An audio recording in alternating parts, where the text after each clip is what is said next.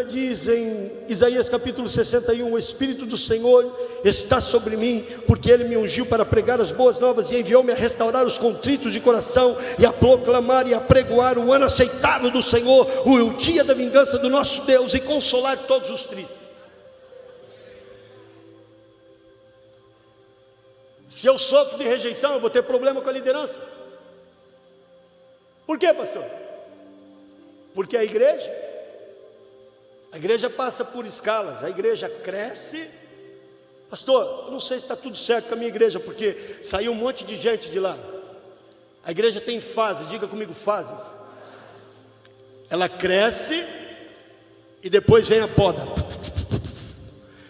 Aí depois da poda ela cresce e vem a poda. E quando nós falamos da igreja do Senhor, só fica os remanescentes, só fica os filhos. Eu não posso me espelhar nas pessoas, mas se eu tiver um espírito de rejeição, vou ter problema a liderar as pessoas. E como eu lido com isso, pastor? Primeiramente, você tem que entender que você é filho de Deus. E segundo, e é nisso que eu quero ministrar a vida de vocês, porque Deus falou no meu coração, de muitas pessoas que estão sofrendo de rejeição, porque foram abandonados pelos pais, foram abandonados pela mãe, foram abandonados no seu matrimônio, mulheres que passam rejeição. A Bíblia diz em Êxodo capítulo 20, versículo 5, que a maldição dos pais até os filhos, até a terceira ou quarta geração, deixa eu dizer para você, mãe e pai, se você sofre de rejeição, você está abrindo uma porta para que o teu filho também sofra com isso. Portanto, é algo que nós não podemos negociar. Como lida, pastor, com esse tipo de espírito, pastor? A gente renuncia, a gente não aceita dentro de nós. Eu sei que eu estou falando com líderes, então eu estou indo mais além, amém? Se você não gosta do teu corpo, meu amado, vai para frente de um espelho pelado, se olha no espelho e começa a se gostar. Diga, esse aqui que Deus me deu, eu amo isso aqui começa a se gostar, olha para você, se valoriza, valoriza a vida que você tem, valoriza o que você tem. Se você não valoriza o que você tem, quem vai valorizar? Valorize o carro que você tem, a igreja que você tem, o ministério que você tem, a casa que você tem.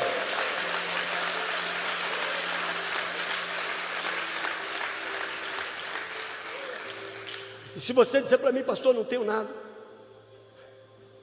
então vou dizer para você, meu amado, valorize a geração que você foi escolhido para viver. Você é a última geração.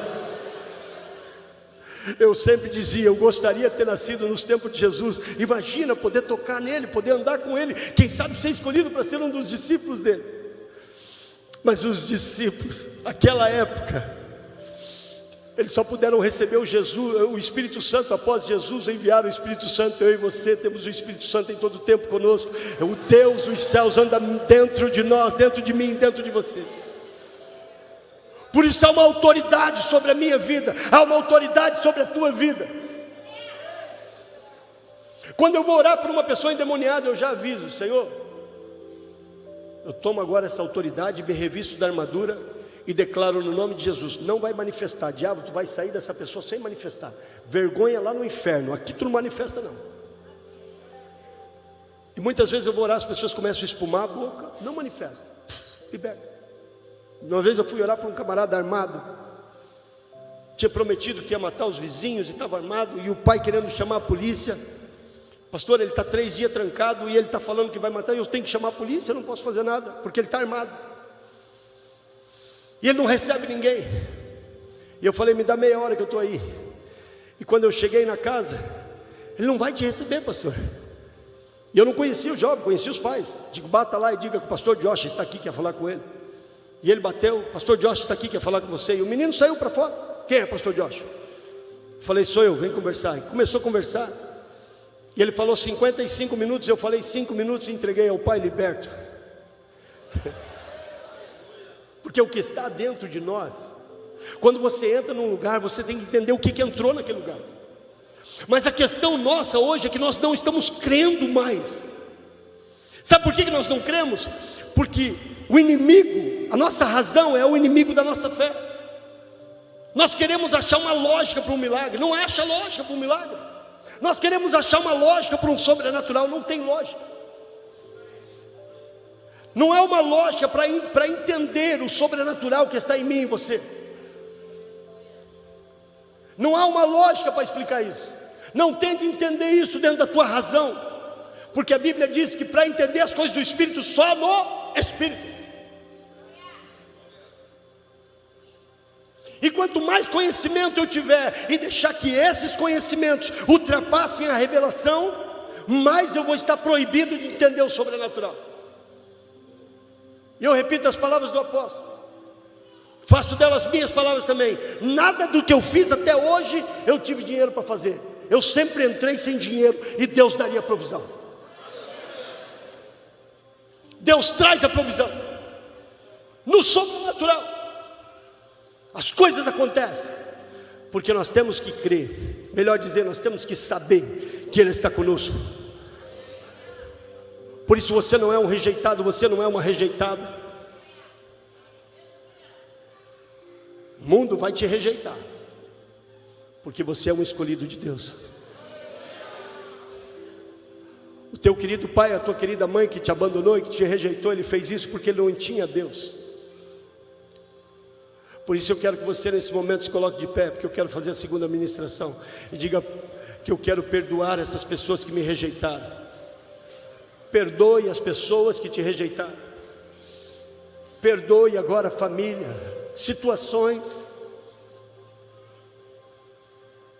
Talvez seja de anos atrás. Isso causou uma rejeição. Pastor, nunca prosperei. Pastor, nunca consegui ganhar. As coisas não vai na minha mão.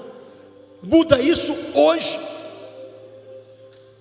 Porque colocar um rótulo que você não consegue nada, colocar um rótulo que você não pode nada, colocar um rótulo que você é maldito, que as coisas não vão na tua mão, mas só eu, só você hoje pode levantar e dizer assim: quer saber? Eu arranco esse rótulo. Eu arranco o rótulo de maldito, eu sou abençoado. Eu arranco o rótulo É, pastor, é porque você é estudado, é porque você não tem nada a ver, a bênção de Deus não tem nada a ver com isso. Está comigo, amado? A bênção de Deus está sobre todo aquele que crê, todo aquele que sabe, eu sou filho de Deus, eu não sou um rejeitado. Eu tirei um advogado das ruas, um mendigo, advogado. Eu falei, pai, um advogado e um senhor maduro. Eu falei, um camarada inteligente. Mas a Bíblia diz que ele é pai da mentira, ele conseguiu mentir para aquele advogado. O americano, ele tem um amor conosco hoje.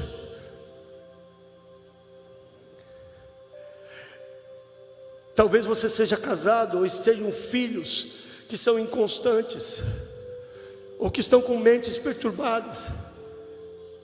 E o carro-chefe disso é perdão e rejeição. Ah, o, o pastor não, não, não me aceita. Esse grupo não me aceita. Não. De hoje em diante você vai mudar isso. Porque você é aceito, porque você é filho de Deus. Se eu olhasse para isso, eu entro em lugares e eu fico pensando, Deus, como é que tu me colocou aqui? E eu fico olhando para as pessoas ao meu lado, só gente importante eu lá no meio. Aí eu lembro assim, nossa, eu sou o menor aqui, eu sou o menor da tribo de Davi, eu começo a me abaixar um pouquinho. Aí Jesus fala para mim assim: Você é o meu filho. Você é escolhido de Deus. Você não é o rejeitado. O diabo tem colocado esse espírito. Talvez você passou por essas situações na infância, na juventude, na adolescência, como criança, numa incubadora, ou você tem filhos assim, levante a tua mão no nome de Jesus. E a primeira oração que você levante a tua mão comigo em nome de Jesus e diga comigo, Pai, eu decido perdoar todas as pessoas que me rejeitaram. No, como pastores e como líderes, diga todas as pessoas que me rejeitaram no ministério. Eu abracei, eu amei, eu dei tudo que eu podia. E quando eles receberam, foram embora. Eu perdoo eles. Eu te peço perdão pelas minhas falhas. Pai, todo abandono, toda rejeição, todo espírito de rejeição, devido a abandonos, devido a situações, seja na minha infância, seja na barriga da minha mãe, seja na minha adolescência, na minha juventude, seja na minha vida, hoje eu fecho isso, em nome de Jesus. Espírito de rejeição, espírito de falta de perdão, fora da minha vida, fora da minha casa, fora da minha vida, fora da minha casa, fora da minha família, fora dos meus filhos, em nome de Jesus. Eu tenho autoridade, autoridade como filho de Deus. Jesus me deu autoridade com o Espírito Santo. Hoje eu mando embora todo espírito de rejeição que me traz inconstância, que me traz instabilidade. Em nome de Jesus, cancelo, destruo, tiro de mim. Sou livre, sou aceito, sou uma nação santa, sou um povo eleito, sou um povo seleto de Deus. Hoje eu não sou rejeitado, eu sou escolhido, escolhido, escolhido. Para quê? Escolhido para vencer, escolhido para prosperar, escolhido para trazer a presença de Deus na terra, escolhido para adorar, escolhido para morar no céu, escolhido para ser a noiva.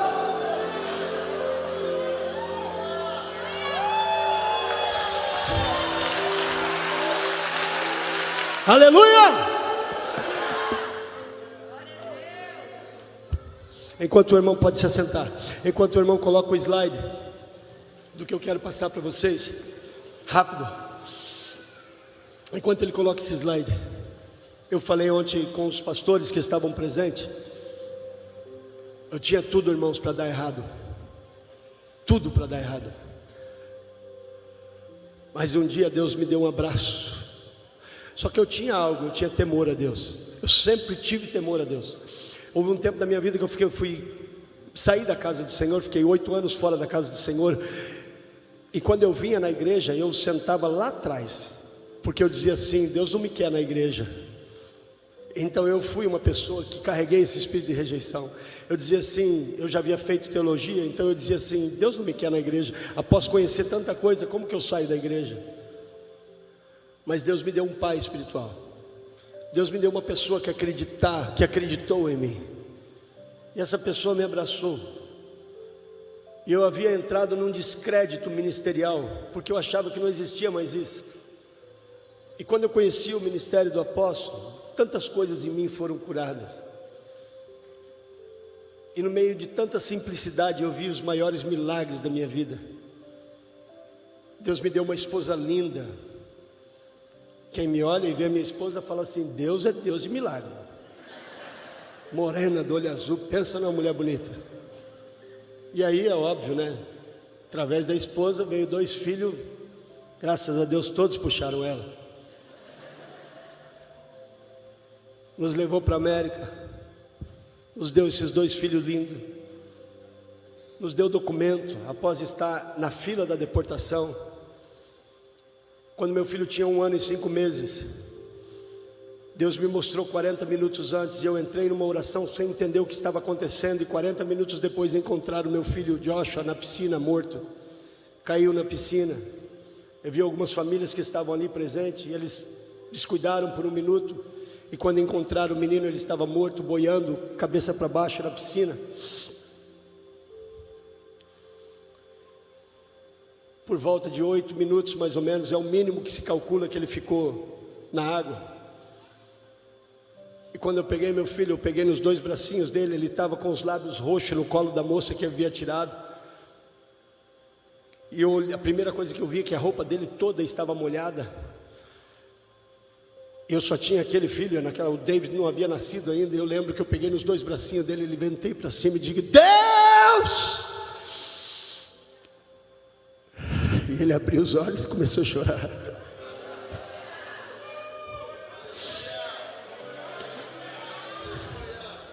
Como é que eu não vou servir esse Deus?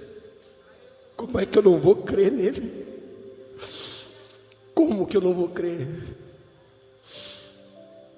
Não podíamos ter filho, tínhamos um problema, Deus nos deu dois. Disseram para mim: teu filho vai ficar com um problema na mente, infelizmente, devido à situação. Ele vai ficar com um problema na mente. Quando eles falam alguma coisa para você, eles falam no conhecimento deles, médico, o que eu respeito. Mas o, o, espírito, o sobrenatural é acima disso, a revelação é acima disso. Por isso eu digo, eu não aceito isso. Meu filho, graças a Deus, quando chegou no sexto ano, a diretora da escola me chama e ela fala assim: o seu filho está muito na frente. E nós sugerimos você a pular ele. Então eles pularam do sexto para o oitavo, ele não passou a sétima série. Os dois filhos, graças a Deus, são muito inteligentes, temem a Deus. Uma família super abençoada. Sabe por quê? Porque eu decidi seguir a Deus, porque eu decidi acreditar, porque eu decidi crer. Se eu pudesse passar alguns milagres para vocês, eu passaria todos. Moro numa casa linda. Israel vai lá, o quartinho dele já está esperando. O bispo já é mais difícil, vou ter que alugar um palácio ali para ele. Eu vi que a bispo é exigente. Né? Uma casa linda de dois andares e na, na pandemia da, das, finanças, muitas pessoas perderam suas, seus imóveis. E eu um dia tinha um dinheiro guardado, porque eu estava meio que esperando também ser colocado para fora da casa e tomarem a minha casa. A dívida da casa era 560 mil dólares. É uma casa muito boa, que estávamos pagando corretamente até que chegou a, a crise nos Estados Unidos, vocês sabem disso. E eu peguei todo aquele dinheiro que eu tinha, que era o único dinheiro que eu tinha, e eu ofertei ele em massa, porque eu queria fazer um desafio à minha fé. Pá! Eu fiz três ofertas grandes na minha vida, na época da crise, da crise. E nessa crise eu fiz de novo. Fiz três ofertas, eu, eu dei tudo, eu raspei o tacho. Cap de 2012, o apóstolo Brandon McLean estava ministrando. Não sei se é esse ano que vocês estavam lá. Ele levanta a mão e fala assim: Eu declaro cancelamento de débito. E aquela palavra me chamou a atenção e eu falei para minha esposa: Amor, nós vamos fazer mais uma oferta hoje. E ela falou: Da onde? Nós já demos tudo. Eu falei: Agora vai do cartão. Que eu sou muito dadão. Eu já dei 14 carros. E ando numa Mercedes, graças a Deus. Porque Deus sempre suplei. Eu não estou falando para minha glória, não tome isso, por favor. Mercedes é um carro simples lá, né? Uma Mercedes você compra com 25 mil dólares lá. Eu sei que aqui é muito caro. Mas eu não me prendo a nada. E quando ele falou isso no sábado, eu tomei aquela palavra, recebi aquela palavra, e na segunda-feira, fazendo uma história longa, curta, o meu advogado me deixou saber que o banco havia cancelado a minha dívida.